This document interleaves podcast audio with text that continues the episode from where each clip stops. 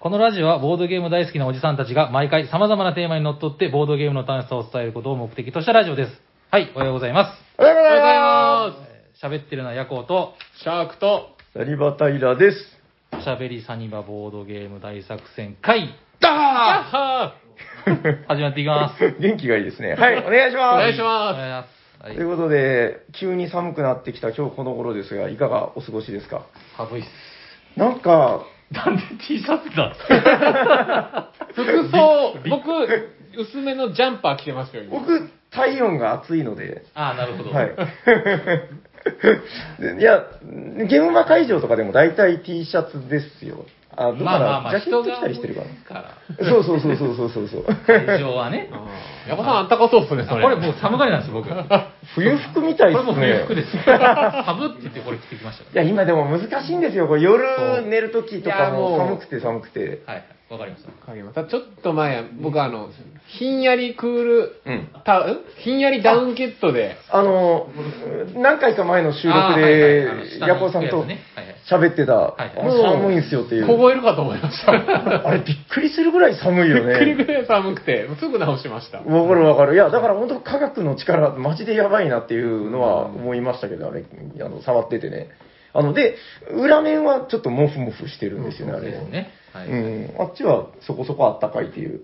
あの、本当どうでもいいんですけど、なんか最近、あの、寝る前に、あの、なんか Amazon プライムって、ほら、わかります？はいはい。ど動画配信、動画配信の、なんか、はい。あの、僕が知らないうちにうちの嫁さんがなんか登録してて。で、あれ知ってるでしょ？ドキュメンタルっていうのを。ああ、あの松本人志笑い。笑わせ合うやつですね。そうそう。まあ、笑わないなんとかみたいなやつ、笑ってはいけないみたいなやつなんだけどっていう、あれ見てたりします？見ました、見ました。僕見てない見てます？あの、いや、エピソード1と2を見たんですけど、はい。ちょっとですね、下品すぎて、いやいや、いめちゃくちゃですよね。や、わかるよって、テレビでできんけん、そういうはいはいのを配信でやりたいのはわかるけど、はい。ちょっと、引く。あのーあれちょっと引く。いや、本当にね、人によってっていうのも、あの、番組の冒頭に出てくるんですよ。はいの人によっては、もうちょっと、なんかダメな方もいるかもしれませんみたいな。最初の方のは人数が多い時のあんま下ネタに行かない行かない雰囲気が大好きなんですよ。ああ。だんだんこう時間が経ってって、下ネタに走る感じになったら、もう見た見てないです、その 後半は僕見ないですもん。ああ、ヤコウさんそうなんだ。なんか、意外とあれですね、こう、女の子みたいな感想確かに、うちなんか家族でも下ネタあんま言わないですけど、いや、嫌いじゃないですよ、別に。いや。そう、いや、でも、完全に家族では見れない、すごいんよ、もう。ああ、いやなんかななんとなくは知ってますけど、うん全編は見たことないんで。そうそう。いや、で、多分、割と世間の8割、9割ぐらいの人がもう割とそう、絶対拒否反応を示すだろうなと思ったんだけど、まあねうん。僕結構刺さって、あの、エピソード2の最後が、あの、はい小峠さんと、あえっと、ジャングルポケットの斉藤さんが、もうお笑いじゃないんですよね、もうなんかあ、。まあまあまもうすっごい狂ってて。うわーって、でもね、あれ見てるときは笑ってたんですよ、なんか、うわーっつって。あ。マジっすか？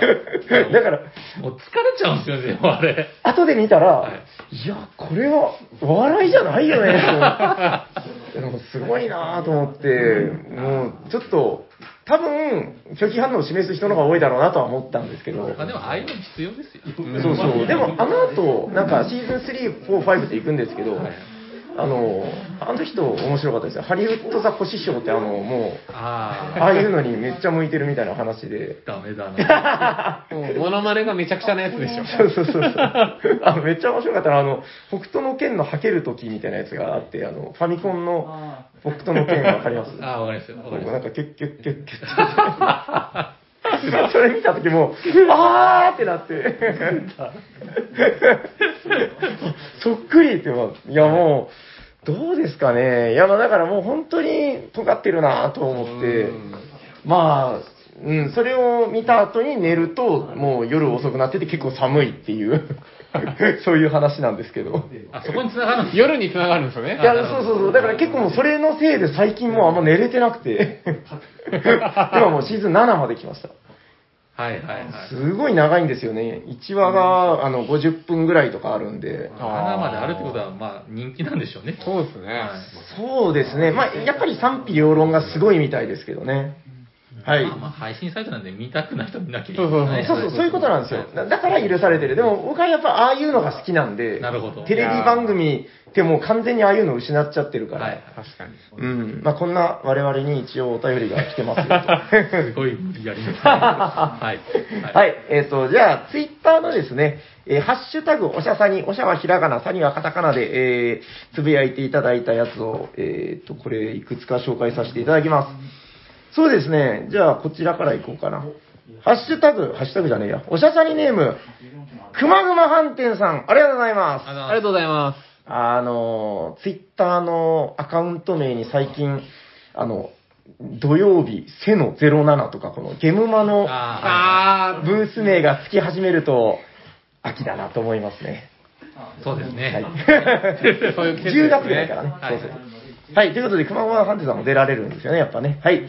えー、おしゃさんに、マルチゲームの回、拝聴しましたということで、ありがとうございま。ありがとうございますサイズ、大釜戦役。ちょっと待って待って待って。大釜戦役って書いたと思う。あ大釜戦記って書いてる。なんかちょっと古いファンタジーみたいですね。えー大釜戦役、久しぶりに遊びたくなりました。当時、グレードアップ用のコインを買ったり、スチームのデジタル版でオンライン対戦を重ねたりと、結構遊んでたのに、最近はめっきりですよ。自分は、フェンリスがあの、フェンリス襲来ですね。やってたんですね。えっと、3話で止まってるので、これを機に、と思いました。ということで、くまぐま飯店さん、ありがとうございます。ありがとうございます。もったいない。ぜひ続けてほしい。うーん。今、実は、お二人がね、あの、はい僕はもう前、ヤホーさんと一回やったんですけど、僕、リベンジってことで僕初っすね。初フェンリスで、3話は超えましたもんね。どこまで行きましたっけ？4か5ぐらい。4か5は行ったっすね。そうですね。おっと危ない。なんかいろいろ言いそうになりますね。まあまあ、そうそうなんですよ。あの5のね。いかんいかんと思って。危ないまあまあ、面白いのは間違いないですね。はいそう。いや、でも、くまぐま飯店さん、あの、3話は、まだここから、そうですね。そこからギュンと、うーんギュンと。そうですね。でもあれでしょ、今、聞いた話だけど、あの、シャーク君は、ちょっと負けが込んでてあ、あの、名前かけてないんですよ。1位の。もうめちゃくちゃ悔しくて。あれね、やっぱね、悔しいんですよ。ああの、一回きりのボードゲーム体験とは、やっぱ違くて、あの、その、だから、全8回でしたっけ？はい。あの、記録が残るんですよね。そうですね。で、ヤコウさんとやった時も、ヤコウ、ヤコウ、ヤコウ、ヤコウみたいになっいやいて、やいや、違う。だだから、いや、波があったんですよ。波があったんですそうそうそう。はいはい波が最初、平、平みたいな。そうですね。で、ヤゴー、ヤゴー、ヤゴーってなって、もうほんま、やさかみたいになって、で、最後また平、平、平そうだね。いや、それを、だ今だから、まっちゃんまっちゃん、やこうやこうみたいな感じなんで、ああ、そろそろちょっと、許せないですね。シャークの名を。そう。そうですね。はい。ででもやっぱそのマルチゲームの話って何回か前にあったけど、マルチゲームなんで、そこを含めての、そのなんていうんですか、こう、えートップ叩きみたいなのは、全然あっていいんじゃないかなっていう気はしますけどね、長いスパンでの、そうそうですね。この、なんか周辺諸国にちょっと強い国いるから、うん同盟を組むじゃないけど、あの、ヤマッキーさんとね、そうなんですよ。なんかまだうまく、なんかく組めてない、なんかく組もうとはしてるんですけど、場所関係は離れてるんだっけ？近い近いんですけど、近いんだ。僕だけ離れてるんですうよ。ん。はい、はい、はい、はいい。や、ここから、シャークとヤマキの襲来で。そうですね。なんかもうちょっとうまいことこう、タはいッグみたいにできるといいですね。はい、ということで、くまぐま飯店さん、ぜひ続き遊んでください。ありがとうございます。あありがとうございます。えーと、じゃあ、もう一つこちら、えー、おしゃさりネーム、RPG 博物館さん、ありがとうございます。ありがとうありがとうございます。えー、これもね、あれですよ、マルチゲームのやつ聞いてということで、マルチゲームの話題が出るとは、ちょっと意外でした。かっこ、あまり今の流行りではないと思っているので、ああ、そうなんですね。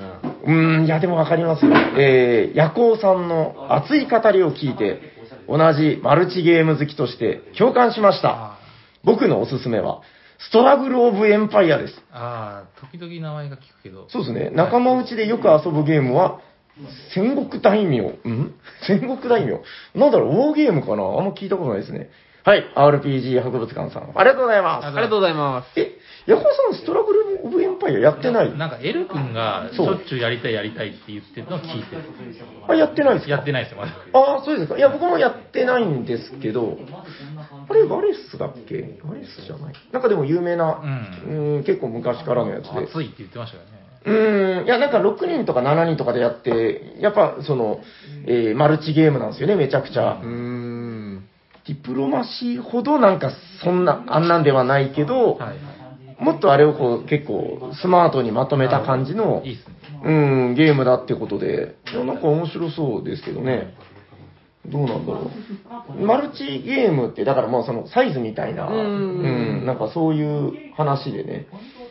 どうなんだろう。いや、でも結構こういう昔ながらの、やっぱ、なんでしょう、その、やっぱり好きだなっていう人はいるんですよね、こう、一定数というか。いや、今めちゃくちゃだから、うん。戦率面白いっすもん。そうね、いや、うん。だから、うんなん。か、マルチが、僕はなんか流行ってるというか、今でもこう、いろいろされてんのかなと思ってるんですけど、はいはい。どっちかっていうと、ちょっとそれは過ぎた感じなんですか？なんか古いゲームですよね、多分。あの、うん人に攻撃するっていうこと自体がもう、あ流れ流れとしては、あの、下火になってる。あ、そうなんですね。ななぜか知らないんですけど。まあ、どうやっぱその、ファミリーゲーム、ドイツゲームの歴史ってなんかね、こう、ファミリーで遊んで、いい感じにしようって考えたときに、はいはい。どうなんでしょうねまあ。親父が嫌に強いとか、逆に、親父をみんなで 叩いて、もう嫌だもんってなって。それはありそう。うん逆オケだったらもう、なんか2対1とかになりそうですね、確実になります。前そんな話してましたよね。確実になるんで、それをどう乗り越えるかが楽しいです。なるほど、なるほど、なるほど。ああ、いや、そうそう、だから、結局、マルチゲームは人間力みたいな、なんか、そういう話になってくるのかなっていう気はしますけどね。うん、人間参加ですからね。はい、ということで、えー RPG 博物館さん、あの、時代の流れに負けずに、バンバン遊んでいただければと思います。はい、ありがとうございます。そしたら、あと1通ほど、えーっと、今日はこちら、ああ、はいはい、えっとですね、おしゃさりネーム、ボドウカメさん、ありがとうございまありがとうございます。す。ハッシュタグおしゃさに、拝聴久々のゲムマ久保田くん参加会でしたということで、ありがとうございます。ああ。ね、えー、ん？前回かな？いや違う、前々回ですね。はい、もう配信としては前々回。えー、久々のゲムマ久保田くんですよとえっ、と、大喜利ゲームに関しては、ルールがわかりやすくて、動画が作りやすいっていうことに納得感を、えー感じました。えー、どうしてもジレンマとか悩ましいところを動画にするのは、ボイスロイドなど、えー人形劇にしないと難しいんですな。関係ないけど、初採用ステッカーはいつ来るんだろうえこれ僕送った気がするけど、ちょっと後で確認します。初採用はいはい、えすいません、ボドウガメさん。ありがとうございます。ありがとうございます。はい。えーっと、ちょっと今僕はあの、ステッカーのことで頭がいっぱいです。まあまあ、また、なんはいかダイレクトメールかなんかで聞けばいいんじゃないですか。いや、なんかね、一回送って、いやもう今この話してもしょうがないんだけど、なんか、ルあの住所間違えてて送り直したっていう方がいるんだよな。ああなるほどそれがそれかも。すいません、ちょっとあの、また確認します。何でしたっけ？ゲゲムマ久保田君と動画ですね。動画。大喜利、あー。大喜利の話ですね。うん、なんかあれでしょ、ボイスロイドってあの、なんか、あの、パクパクパクって女の子かなんかが、あのゆゆっくりですね、はい。ゆっくりとか、うん。今だったらボイスロイド、あのええ初音ミクの、は派生機の、うん。いや初音ミクまあ、機械を機械で喋らせるってやつですよね。はい、はい、はい。あ多分ですね、うん。あの実際のプレイでやるとあの、はい自分が言ってることを、うん考えてることを言っちゃうと、あの相手にバレちゃうんで、ゲームとしては面白くない。けど、人形劇みたいにすると、はい思ってることをうん言っても別にまあ、みただあの、プレイ内容を見せるだけなんで、自分の心情風景を説明できる、はい。えー、とボードゲームみたいになって、またそれと一味違うと思うんですよ、普通のボードゲームと。なるほど、なるほど。だか、ら、あの、心情を説明してるから、感情移入がしやすくて、見やすいっていう風になると思うんですよ、その人形劇だと。うん。ああ、なるほどね。これをこうして、こうして、こうした方がいいと思うよねって、わざわざもう、はい普通のプレイは言わないじゃないですか。まあ、結構いますけどね。独り言が大きい人ね。あルールまあまあまあまあ、そういう説明ことですね。動画ってよりは、まあはいはいそのプレイヤーに自分がこう、なったかのように楽しむみたいな。そうですね。まあ、説明してるボイスロイドもあるんですけどうんはい。なるほどね。はいはいはいはい。あまあ結構、ヤコさん前から好きですもんね、その。めっちゃ見てます。ああ、なるほどね。わかりました。なんかそういう感じで楽しむのは結構いいんじゃないのかいということですかね。はい。なるほどね。わかりました。ありがとうございます。えー、まあ、大丈夫ですかね。まあ、こんな感じで、えー、番組では、あの、ツイッターでですね、ハッシュタグ、おしゃさに、おしゃはひらがな、さにはカタカナでつぶやいていただいたら、えー、お便りとしてご紹介させていただいております。えっと、ちゃんと、初オタの方には初オタステッカーを多分送ってるはずなので、あちょっと送りそびれてる方はすいません。あの、またご連絡ください。こっちでもちょっと確認しますね。はい。じゃあ、そろそろ本編行きますか。はい。行きましょじゃあどうしようかな。私に振っていただこうかな。じゃあ、はい。はい。本日のテーマは何ですか？平さん。本日のテーマはこちらですすいませんすごろくコロコロボードゲームよっよっえーあの、考えてなう。かったなんか、歯ら、切れ悪かった。斉藤さんのこと言えない 迷いが。えっと、何でしたっけ？すごろくみたいなボードゲームの話をしようってことでね。そうでしたね話してたんですけど。はい。コロコロってなんだろうな。でも、難しくて、はいはい。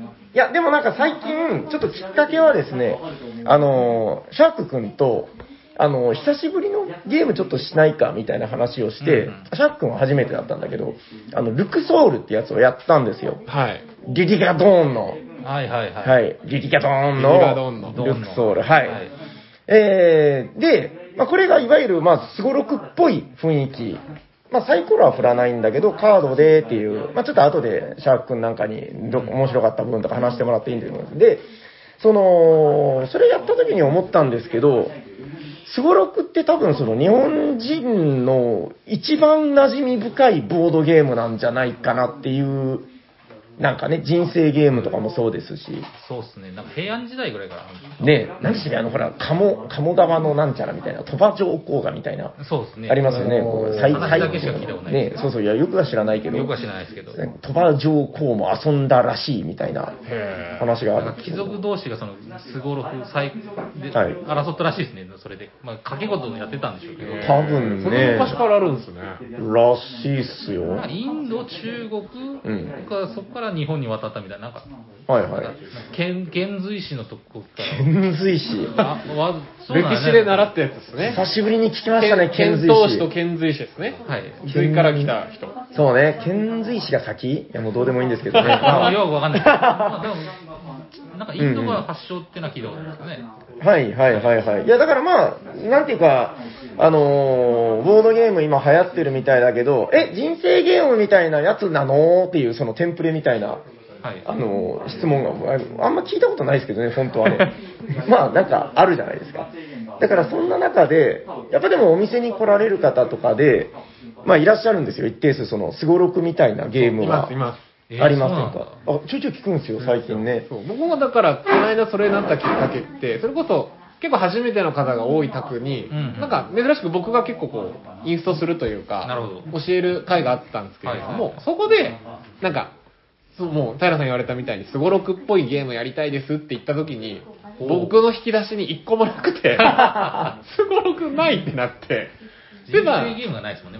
うん、で確かにこれな僕も結構いろんなゲームやらせてもらったんですけどすごろくって言われてみるとないなと思ってで平さんに相談相談というかなんかいいのありますかねって言った時に紹介してもらったのがこのルルクルクソール、ルクソール。そうそう意そう。外とそんな昔からあるけどなんか僕の印象ですけど、こう流行ってるゲームは割となんかすごろくに近いものってはい。意外と少ないなっていう印象が、うんうんうんうんうん。いや、そうなんですよ。だからなんか、うーん、ななそのやっぱ日本人には馴染みが深いんだけど、意外となんか、探してみると、ああ、どうだっけな、みたいな感じになるんで、まあ、今日はちょっとそういう、あえてすごろくっぽい側面を持ってるボードゲームで、まあ、こんなとこ楽しかったよみたいな話ができればいいかなと。じゃあまあ、ちょもう名前出てるんで、ちょっとその、ルクソールの魅力なんかを、じゃあ、あの、最近遊んだシャーク君にお願いしてよろしいですか？はい。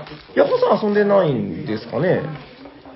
遊んでないあ、でも遊んでないかもなかな、多分。ちなみにこれ、私のルクソールですけど、はい。私のルクソールは、えっと、それこそだからもう初プレイぐらいでシャーク君と遊んだのが、えー、前、あの、鳥間ボドゲデさんってあの、はいはいえっと、まあ、福岡に今いらっしゃるんですけど、はいはいはい。と前遊んだ時に、えー、もう結構前ですね、でも。で、それ、その時以来ぐらいなんで、うーん。じゃあ、シャーク君、どんなゲームですか、こちらは。これはですね、ピラミッドの中なんですかね。多分ね、ルクピラミソールっていッドのうぐらいだか中ら、ね。を、まあ、うん5人の冒険家、えーっと、1プレイヤーが扱えるコマが5個あるっていうのがこう結構面白くて、うん確かに。単純にこの1個のコマをどんどん進めていくんじゃなくて、途中途中で倒れている冒険者たちを解放することができるんあで、すよ。そうなんだ。これちょっと設定面白いよね。あ 最初2人からか。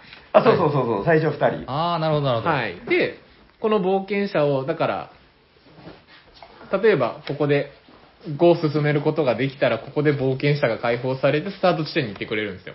はいなるほど、なるほど。一はい回戻るんですね、なぜかそうです。最初のスタート地点に、そうなんですよ。こっから来てくれりゃいいのに、なぜか最初に来て、ああ、なるほど、なるほど。で、またこの、面白い。戦闘しているやつがこう、先に進んだら、はい。なぜかまた一人最初にも。戻ってみたいな。っていうの、どんどん駒が増えていくので、まあ、こうトップを走っている駒をめちゃくちゃ回してもいいですし、まあ、うんバランスよくこう後ろにこう救出した駒をまた動かしてもいいし、まあ、最大で5個の駒をうまくこう使っていって、まあ、すごろくなんで、最終的にはピラミッドの一番奥を目指していくっていうゲームなんですけど、はいはいはい。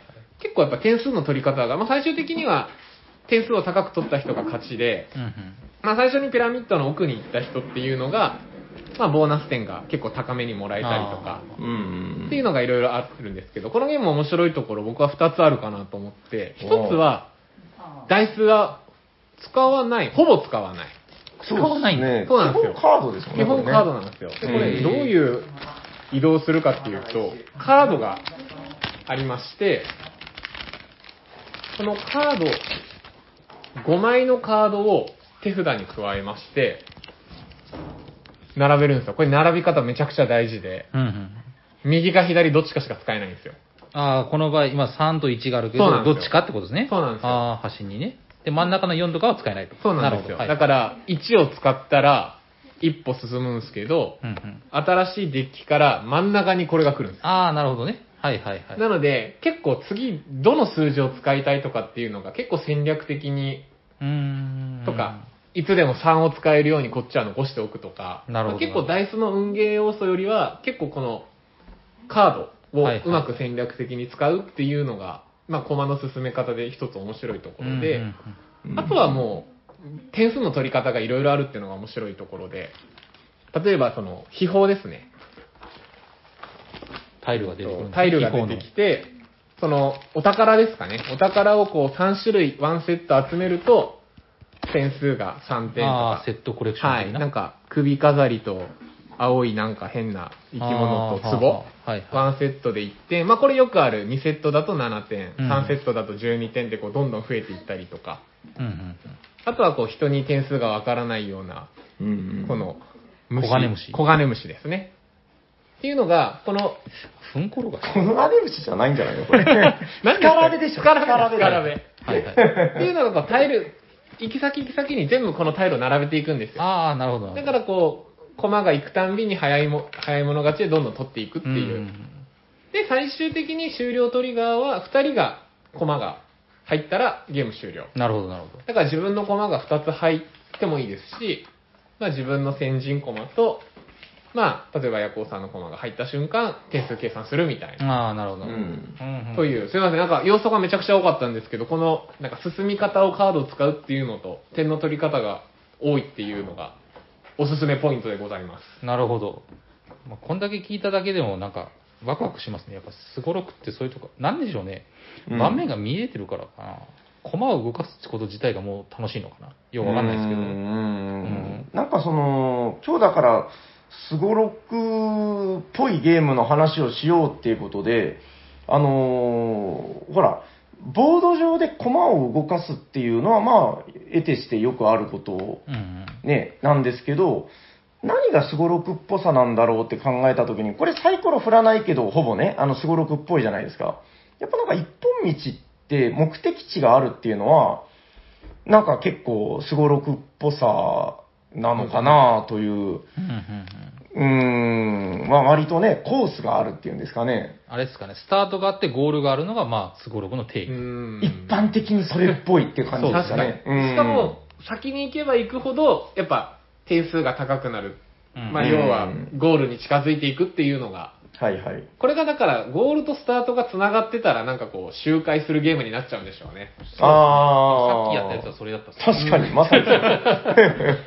安倍カエサルとかもそれなんだな。ああ、くるくる回るやつね。そうですねはいはいでもそういうスゴロクもまあ一応あるじゃないですか、なんかね。まあまあまあまあ。うん、だから、まあ一概には言えないけど、やっぱこのスタートあってゴールあって、で、このゲームは、その、ゴールに近づくにつれて、ちゃんとその、バイアスがかかってるというか、あの、なんかわかんないけど、壁にふんころがしの絵が描いてるんですよね。はいはい。で、これがゴールに近づけば近づくほど基本的に高くなってるっていうあたりとか、うんうんうん。だから自分の駒を最終的に全体的に推し進めておきたいんですよね。なるほど。確かに。ゲーム終了時点でいた部屋のこの点数も入るんで、なるほど。うんこいつがぶっちぎってここ入ったとしても、後の4体がここだったら全然点数入んないとかですね。ああ、なるほど。確かにそうですね。うん、そのなんかバランス加減も、ああ、面単白い純にですね。1個をガンガン進めるだけのゲームじゃないっていう。なるほど、なるほど。その時、二人でやった時はどうだったんですか？その、結構バランスよく進めてたんですかみんな。えーこれ分かれましたよね。僕は、はい。えっと、もうガンガン進めて、あわよくば2、二つとも入れてやろうっていう。なるほど。プレイをはいはいはいはいしてて、うんうんああ、そうだね。どうだったかな？まあ、自分もそこそこは進めたけど、ただね、最後の直線みたいな、まあ直線じゃないんだけど、はい。最後のゾーンみたいなところまで、あの、進めることができなかったコマがちょっと多くて、うんまあ、そのせいで点差がついたかなっていう結果でしたね、う結。局はね、最終的に。なるほど。お宝は多分一緒ぐらいだったんですよ。4種類、うん4セットずつぐらい集めて、あと僕がスカラベをちょっと多めに集めてたかなっていう。そうね、あれもでもまあ5点、6点ぐらいの話で、うんうんそう、やっぱなんか面白いですね。こうなんか本当楽しい要素がいっぱい詰まってて、で、だんだん自分のデッキが強くなるかと思いきや、捨て札にしたらみんなの捨て札に入って、なんかね、山札が、だから変わっていくんですよ、内容が。んみんなが捨てたものが、だんだん強いカードが入っていくんで、はいはい。あれ買った人がずっと使えるわけじゃないの？みたいな。なるほど。途中で、ここに入れるカードの、まあ、めちゃ強カードをこう入れれるようなコマとかもあるんですよ。はいはい。うん。でも使用したら、基本的に捨て場はみんな共通なんで、なるほど。捨て場が溜まったらまたデッキに戻って、その超強カードは今度他の人から引かれちゃうとかですね。へえ。面白いですよね。ゲーム全体がだから最後強くなって収束していくんですよね。うん。なんかやっぱ総合的に面白いですね。もう話してるだけでまた遊びたい。やりたくなりますね。これ面白いですね、やっうんぱ。うん、だからなんかちょっとそれもあって、なんかまあまあ、ある意味これの話したかったんじゃないかみたいな 感じもあるんですけど、うん、どう、どうですかね。まあちょっとこれやりましょうよ、また今度。そうですねやりましょう、ぜひぜひ。うんなんか、僕はあの、ルール聞いて、うん。わこれ面白そうだなって思うことって、はい。まあ、ある時はあるんですけど、うんあんまないんですよ。はい大概もう、はいはよやろうやって、内心思ってるんですけど、はいはい。これを、なんか、すごろくなのせいですかね、なんか知らんすけど、ちょっとワクワクします。な、なぜか知らない。わかんないです。これ、ちょっとなんだろうな。わかんないですね。なんだろう なんと目的。地がこうはっきりしてるっていうのはなんかあるのかもしれないですそうね。ですね。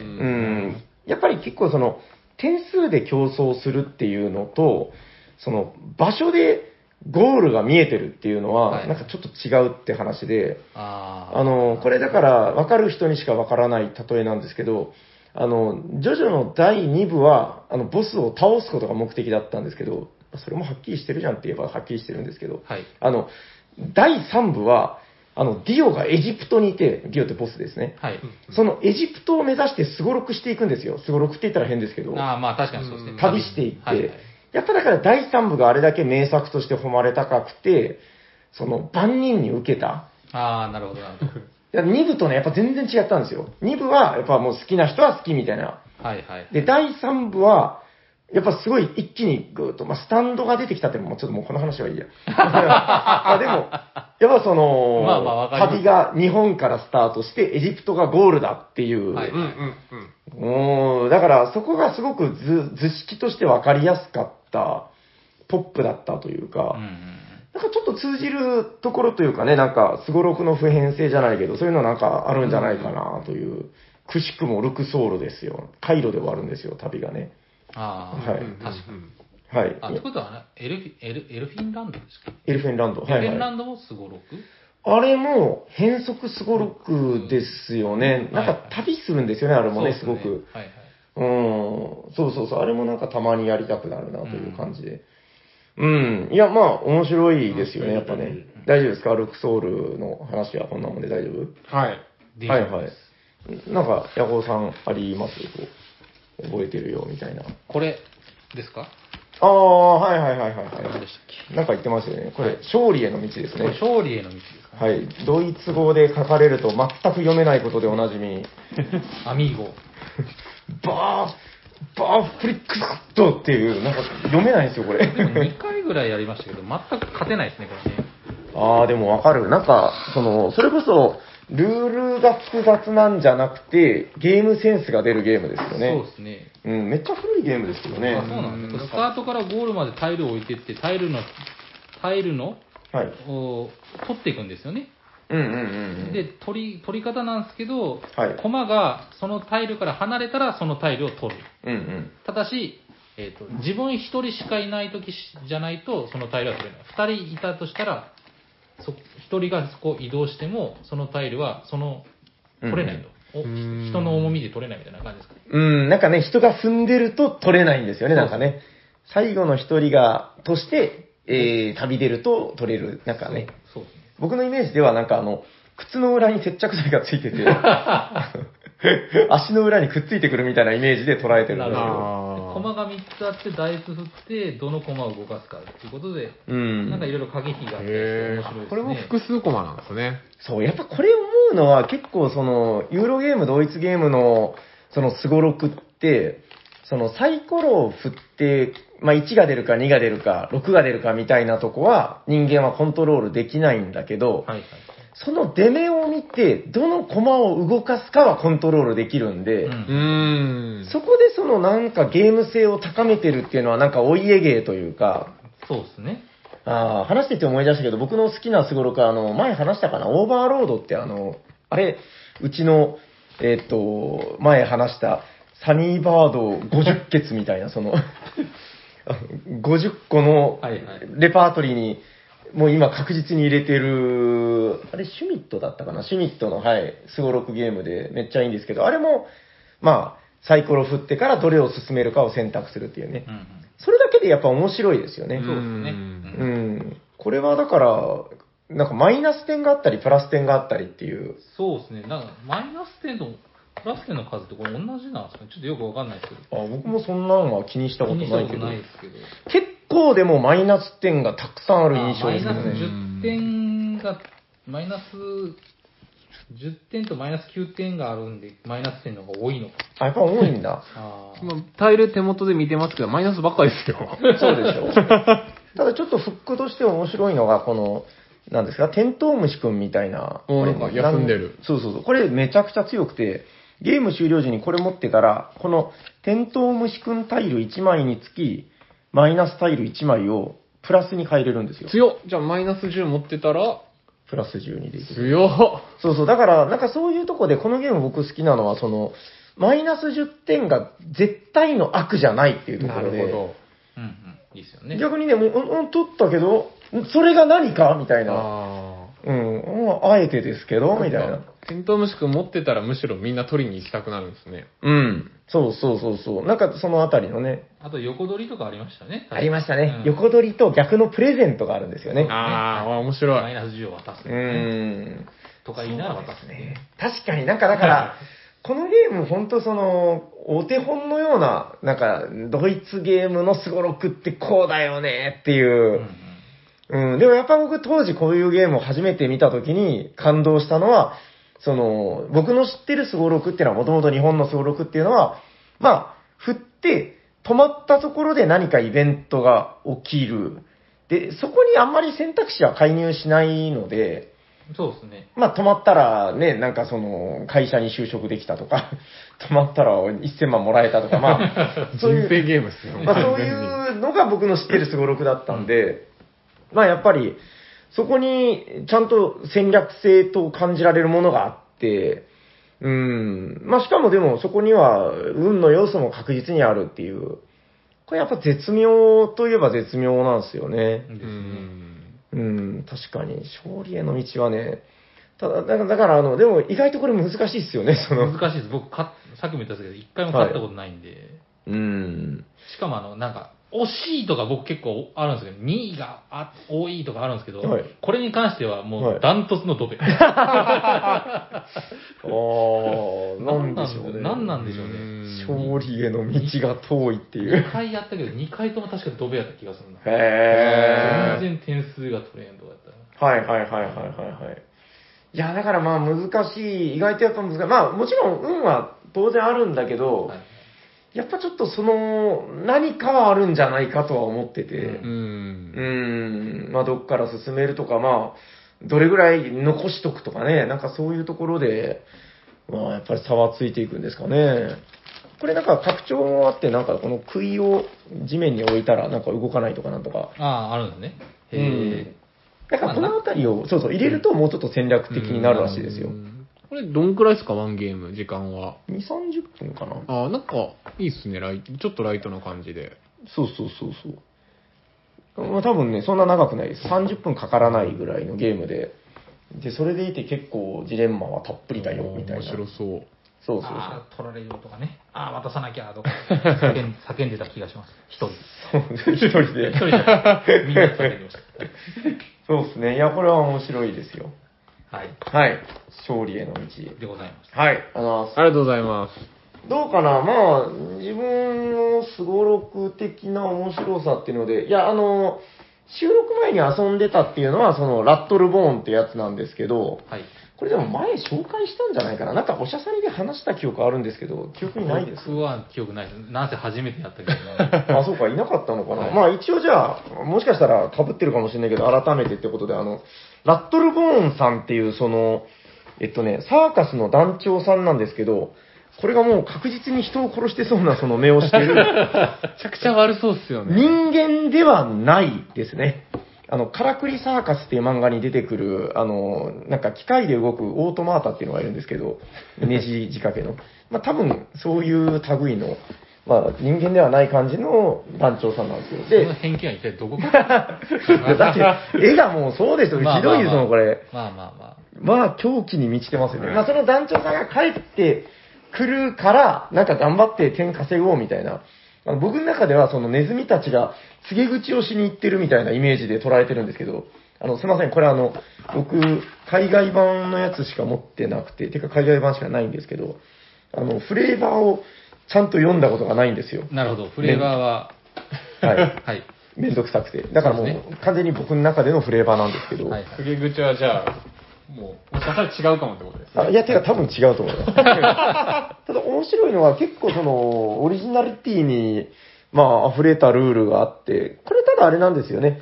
スタートはあるけど、ぐるぐる回るスゴロクで、うんうんうん。ただ僕はこれはすごくスゴロク感を感じるんですよ。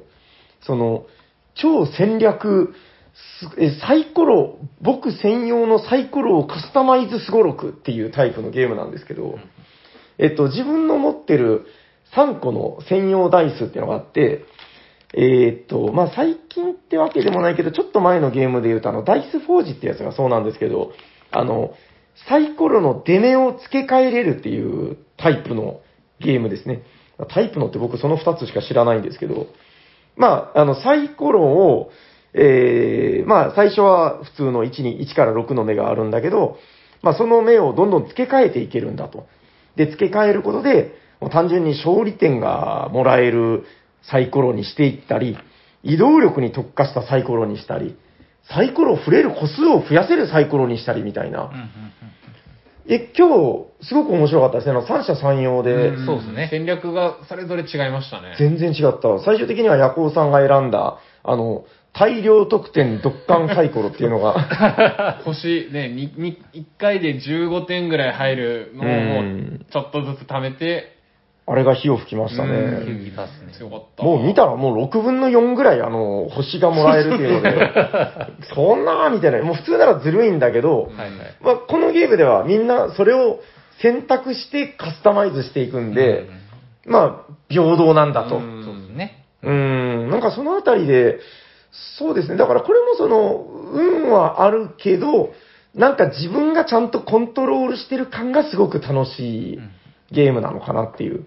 あの、僕ちょっと好きなのは、この、ラットルボーンさんが得点ボード上の、まあ、例えば3人プレイだったら60点のところとかにいるんですけど、こいつがなんかその、ある条件でだんだん、あの、下がってくるんですよね。はいはい。60点にいたのが59になって、58になって、うんで、これどういうことかっていうと、その、自分の得点計算用コマが、ラットルボーンさんに一番早く出会った人が勝ちなんですよね。うんこれどういうことかっていうと、終了条件が下がってくるっていう話で、これなんかあの、自分のサイコロの中で1個だけ変えれないのが1の目なんですけど、うんこの1の目が出るたびに、ラットルボーンさんがじわっじわっじわっと下がってくるんで、この、遊ぶたびに結構ね、終了条件が違う感じになるんですよ。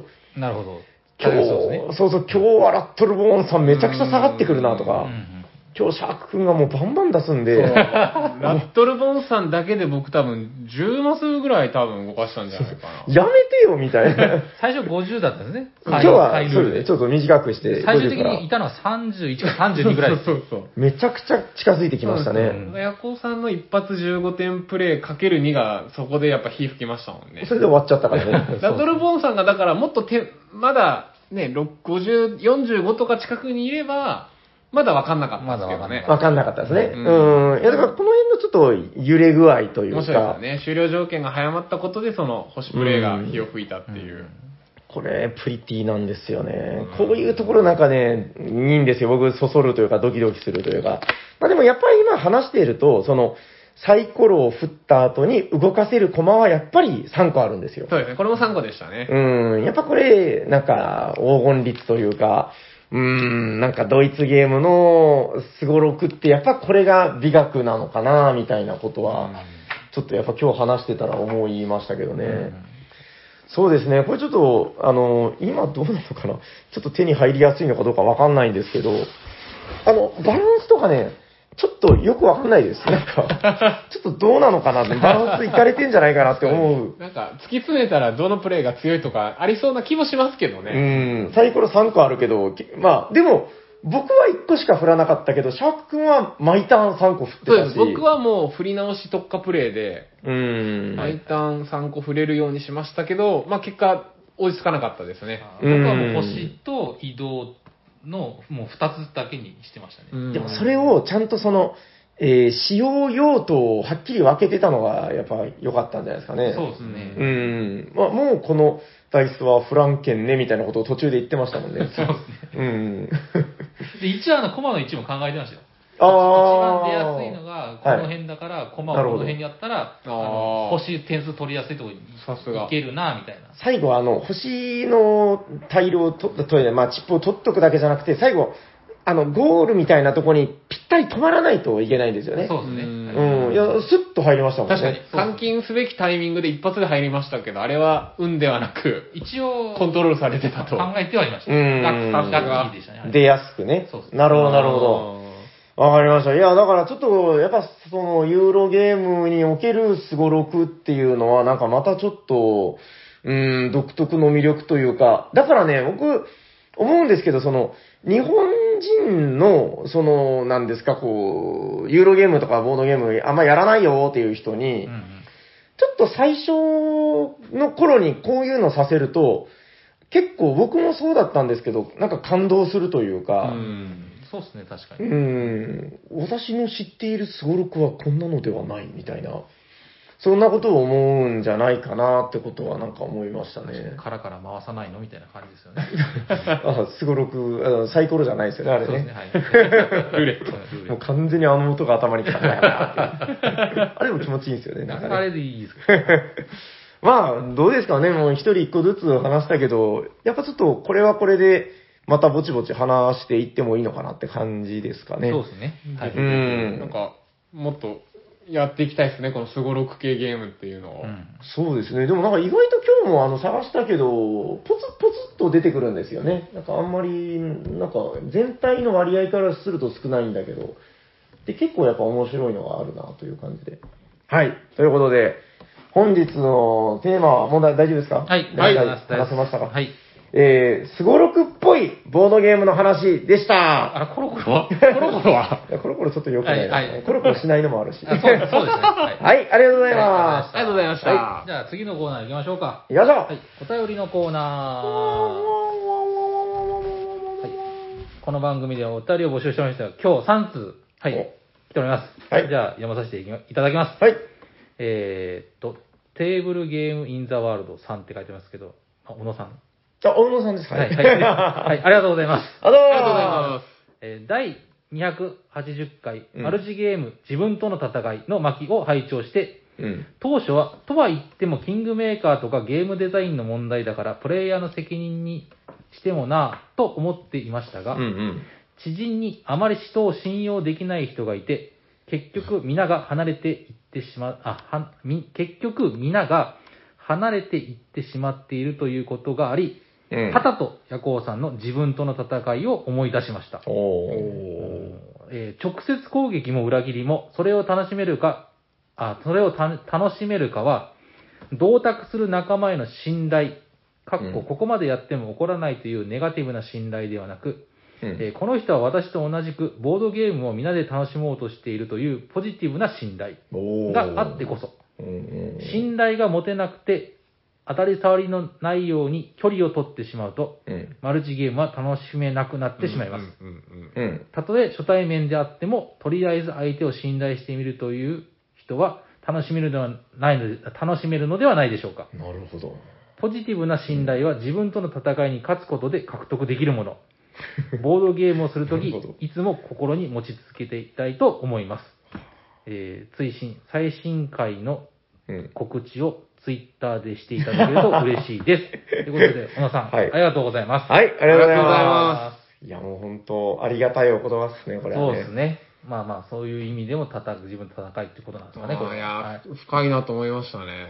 い、いやー、いいっすね、さすがう。んこれはちょっともう、天竺までついていきたくなる。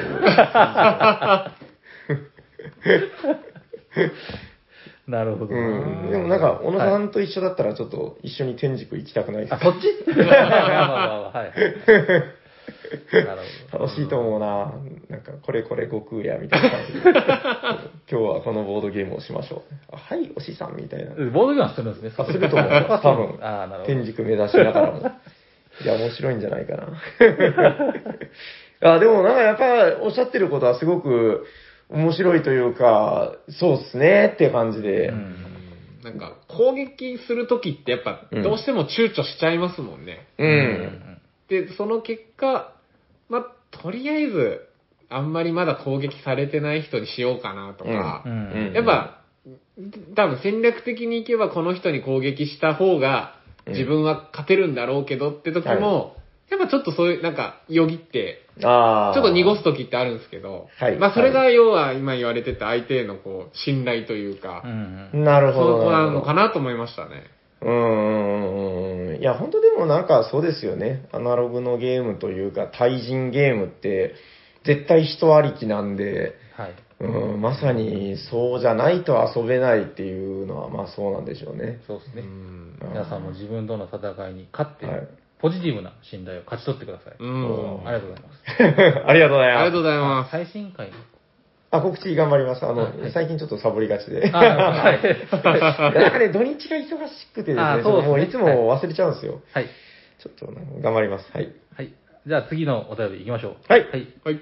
えー、おしゃさんの皆さん、おしゃにちは。おしゃにこんにちは。おしゃにちは。読まれれば4回目の採用、うん。りょうすけです。お、りょうすけさん、ありがとうございます。ありがとうございます。第277回、怖い話の巻き、拝聴しました。はい。はいはい。えー D えー DM が長らく空いてしまい申し訳ありません。いよいよ全然。自作のエリアマジョリティに興味を持っていただき、ありがとうございます。うんうん。えーこれは、ホビージャパンさんの天下明堂を参考に作りました。おうえー全部説明すると、説明すると長くなってしまうので、はい。大きな違いを2つざっくり説明させていただきます。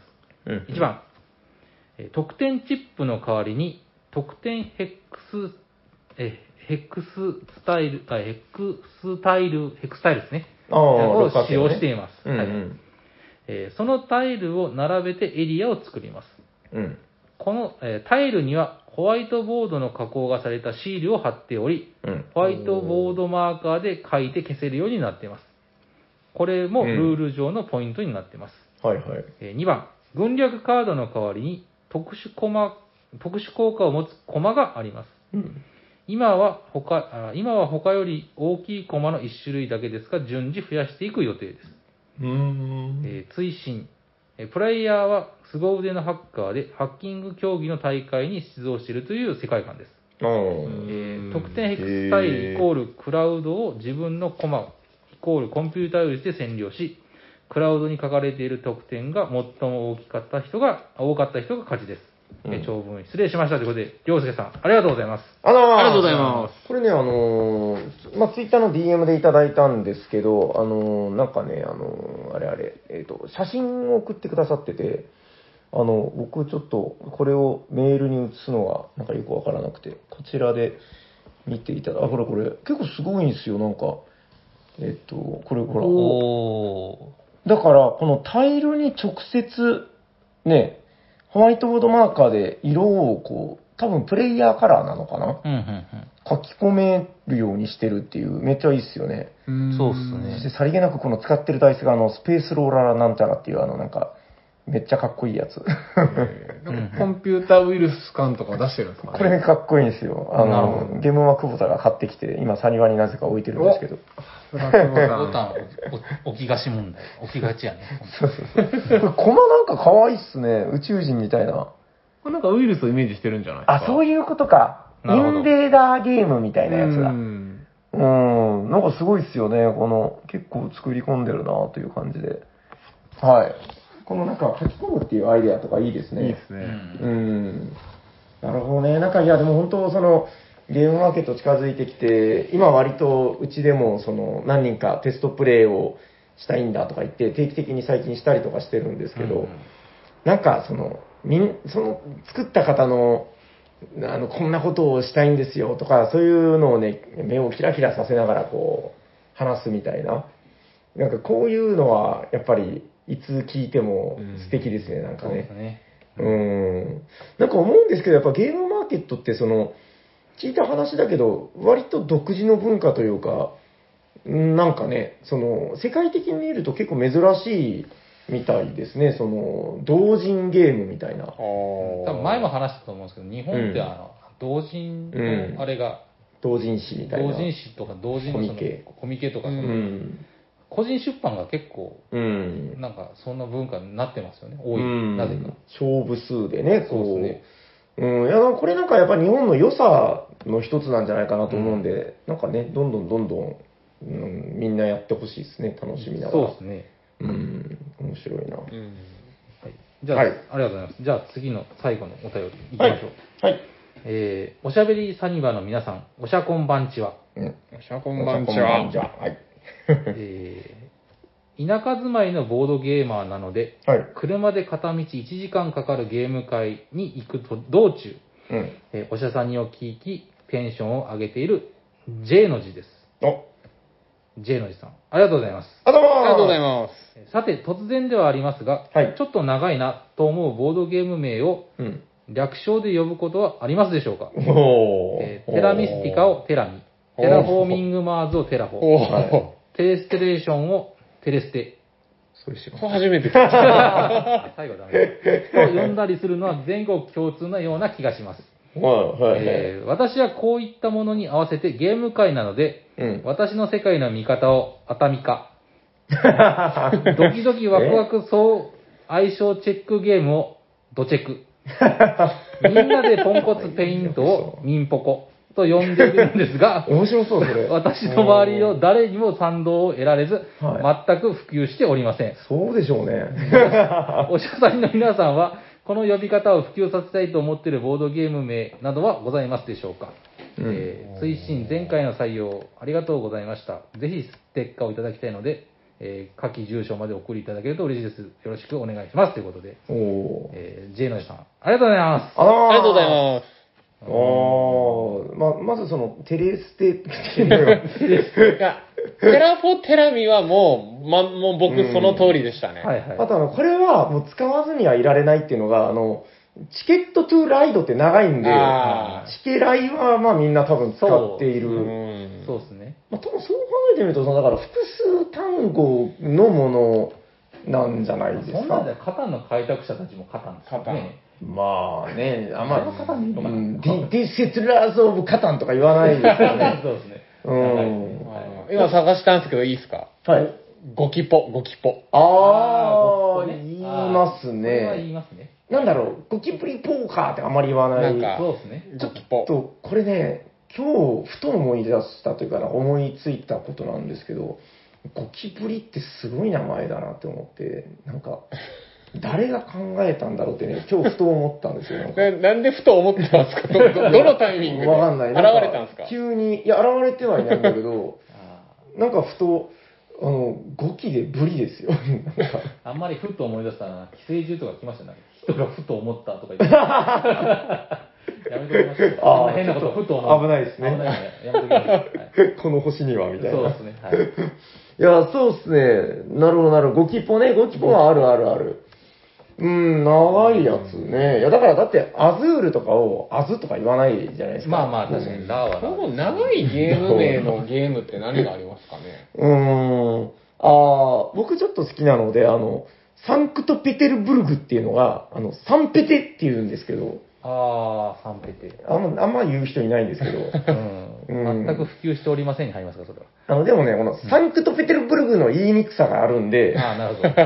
で、サンペテもそんなに言いやすくないんだけど、はいまあ、ちょっと言いたくなる感じはありますねなん。となくロシア語って日本人のこの発音とうん馴染まないです。ああ、そう下噛みそうな感じが。ですね。まあまあ、確かに。ドドドエフスキーとかも言えああ、もう言えない言えない。ドブドブドブドブドブドストエフスキー。なんとなく言いそうですね。まあ言えないかな。うんうん、まあでもその辺かな。結構やっぱメジャーなゲームでちょい長いやつは大体略されがちですけどね。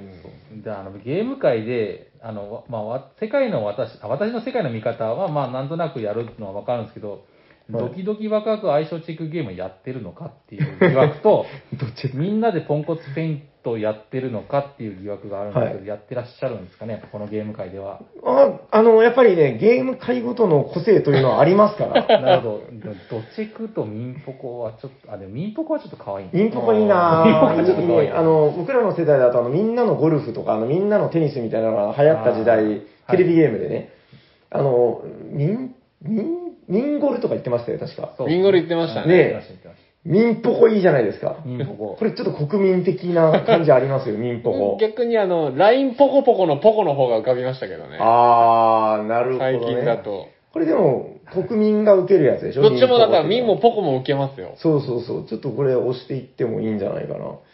うん、ちょっとわかんないですけど。はい。そうですね。なんか、あの、俺はこれをこんな風に呼んでるみたいなのがあったら、まあまたお便りでも何でも、うーん、ちょっと、その、あの、略した感じが、その、語呂がいいっていうのはやっぱり、なんか言いたくなるんですよね。その、はいはい。チケライとかも本当そうで、あの、チケットトゥーライドってなんかあんま言いたくない、チケライチケライっていう。確かに。なんかもう6文字以上とか7文字になると、あの頃の、あの頃の俺らも長いですよね。あの頃の俺ら、でも略称どうするんですか？この俺？なんか、ラノベのタイトルみたいですね。あの、あのがないかな。はい、はい。そうですね。はい。ポコ、ポコつけたいですね、ポコ。ポコ、ポコ。あのポコみたいな。あのポコ。でもそれを略称の方がめっちゃ浸透してるでいくと、はいま、マダミスはそうじゃないですか。ああ、確かに。マーダーミステリーって、半年ぐらい聞いてないなんかもう、もうマダミスの方が一般名称になってるような感覚が、確かに。ああ、なるほど日ね。本人何でも訳す。略したがり問題ですよ。はい。そうですね。いや、これなんかいいですね。まあこれで一本のテーマになるかって言われるとちょっとわかんないけど、確かに言われてみると、まああるあるだなという感じで、うん、なかなかいい、いいお題だなという感じですね。はい。ありがとうございます。ありがとうございます。えーと、じゃあ、なんかお便りの件では連絡事項ありますか、えーっともう今日三は、あー、ありました。ごめんなさい。はい、はい、今日多分3通読まれたと思います。はいえーっとですね、本日のお便りの中でお知らせがございます。多分間違ってないと思うんですけど、えー、くまくま飯店さん、5通目の採用で、カルメンクラス昇格でございます。おめでとうございます。おめでとうございます。おやっと、さあ、どうしましょうか。えっと、くまぐま飯店さんのカルメンの、んどうですか？なんか、名付け親になっていただけませんか？難しいね。いや、多分だからもう、僕の中では飯店をもう、ちょっと外していただくぐらいの。熊。熊。はい、熊。熊麺 だいぶ短くなりましたね。あそう、今、自分で、これで略の中に入っちゃっただ確かに流れが流れが入っちゃった。熊本市とかの、あの、広報活動をしてる、あの、ほっぺたが赤い熊が、れちょっとかぶってた。ライバルに出てきますけど。確かに。はい。すごく語呂はいいですけどね。こんにちは、僕、クマメンみたいな。カルメン熊じゃないし。うーん。それは昭和の芸人の名前ですよね。カルメンクマ。はい。クマクマカルメン、長いっすか？あ、でも、クマカルメン。カルメンクマメンよりはちょっとまだそうですね。元、元がうんだいぶ残ってますし。カルメン、クマクマ。まあ、クマクマカルメン。クマクマカルメン。うん。まあ、だんだん慣れてきたら、なんかちょっとこう、いいのかもしれない。いいですか、これ。クマクマカルメン。クマクマあとはもカルメンう、クマクマの真ん中とで巻くカルメンとかになっちゃうので、めんどくさい話なんで。原型をとどめなくなってきつつあります、一応、クマ、マク、まあまあいいや、はい。でもクマクマカルメンでも略して、クマメンでどっちもいけるんじゃないですか？なるほど。じゃあ、クマクマカルメンさんで。わかりました。はいじゃあもう、ヤコウさんがおっしゃるならそういうことで。ははいくまくまカルメンさんということで、カルメンクラス昇格おめでとうございまおめでとうございす。ます。略したいときはクマメンで、はい。はいお願いいたします僕クマメンということで。はい。えー、本日の、そうですね、えー、昇格、初オタなどは、はい、こちらでお知らせ終わりでございます。はい、番組ではお便りを募集しております。宛先はどちらかな？はい。この番組ではお便りを募集しております。ツイッターアカウントに、えーダイレクトメールを送っていただくか、えーハッシュタグ、おしゃさにでツイートしていただくか、専用のメールアドレスにお便りください。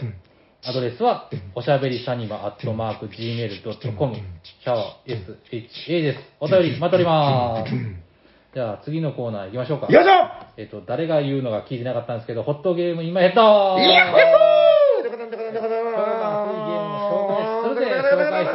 どなたですか俺だーということで、あの、始まってから、あ、決めてねえと思って。あ、だからさっきこそこそ向こうに。でもあるんですよ、いくらでも。あーはい。ねあるんさすが。ホットなゲームはいくらでもあるぞということで、サニバタイラか。はい。はい。本日ご紹介するホットゲームはこちらです先生レッドセブンということで、はい。本日ご紹介するのはこちら、レッドセブンでございます。えっとですね、あ、これ何でだったかな？なんか結構そこそこ前のゲームのリメイクらしいんですけど、ーはい。リメイクなんだ。リメイクなんですリメイクなんですよ。カール・チュリック。はい。えーっとですね、カードゲームで、これもともとはね、あの、何回かの前にも出てたあの、まっちゃんが、あの、俺カードゲーム好きなんですよ、とか言いながら、えーっと、まあそうだね、とか言って。で、まあ遊ばせてもらったら、これがまあびっくりなゲームで、いや、噂は聞いてたんですけどね、あの、これはすげえゲームだと。えっと、それがすごく面白かったので、自分でも買いましたってことになります。はい。えっと、どんなゲームかっていうと、その、僕の、あの、場に出しているカードを、常に最強にしたいんだ、僕はっていうゲームで、わがままボーイが。そうなんですよね。で、その、最強になれなかったらもう、あの、自決するみたいな。あの、自分の場のカードが最強になれなかったらもう、脱落するというゲームになります。はい。で、面白いポイントとしては、あの、だから、例えば分かりやすいので言うと、えーゲーム開始時は必ずあの、数字が最大の、えーカードが強いみたいなやつから始まるわけなんですけど、えーこのルールを自分の都合がいいように書き換えていけるんですよね。いや、このあたりがすごい考えるなというところで面白いんですけど、まあだからあの、レッドセブンっていうゲーム名からもわかるようにあの、7が最大値でして、で、えー、まあ誰かがじゃあその、5を出してたら、で、自分が6を出せば、えー最大値になれると。この場にいる最強になれるんで、まあとりあえず生き残りましたよ。で、その次の手番の人は、今の場の最強は6なんで、あ、じゃあもう7出しますよ。はい、最強です、みたいな。ただもうここで7が出ちゃうと、ああ、困ったな、みたいな。次の人はもうそれ以上の数値出せないじゃん、みたいになるんですけど、まあ一応このなんか色の強弱みたいなのがあって、えー赤が最強ですよ。あ、じゃあお前が出してる青よりも俺の出した赤が強いから、はい、レッドセブン最強です、みたいな感じで、まあまずはその数字の最強の人がみたいになっていくんですけど、これが、いやー、ちょっと私の手札には、もう1とか2しかありませんよ、みたいな。ただ僕、こういうカードゲーム好きなんですけど、手札運が悪くても、なんかその、それをアドバンテージに変えれるゲームって好きなんですよね。で、このゲームの素敵なのは、じゃあもう7がない人が勝てないかっていうとそういうことはなくて、スッとこのテーブル中央に置かれているルールカードを上書きするわけですよ。えー、悪いなっつって、今回のルールはこちらだ、手ですてんっつって、3以下の、数字が3以下のカードをたくさん出してる方が勝ちなんだドヒャーなんだってってなって、さっきまで最強だった6とか7とかが空気になるんですよね。うん。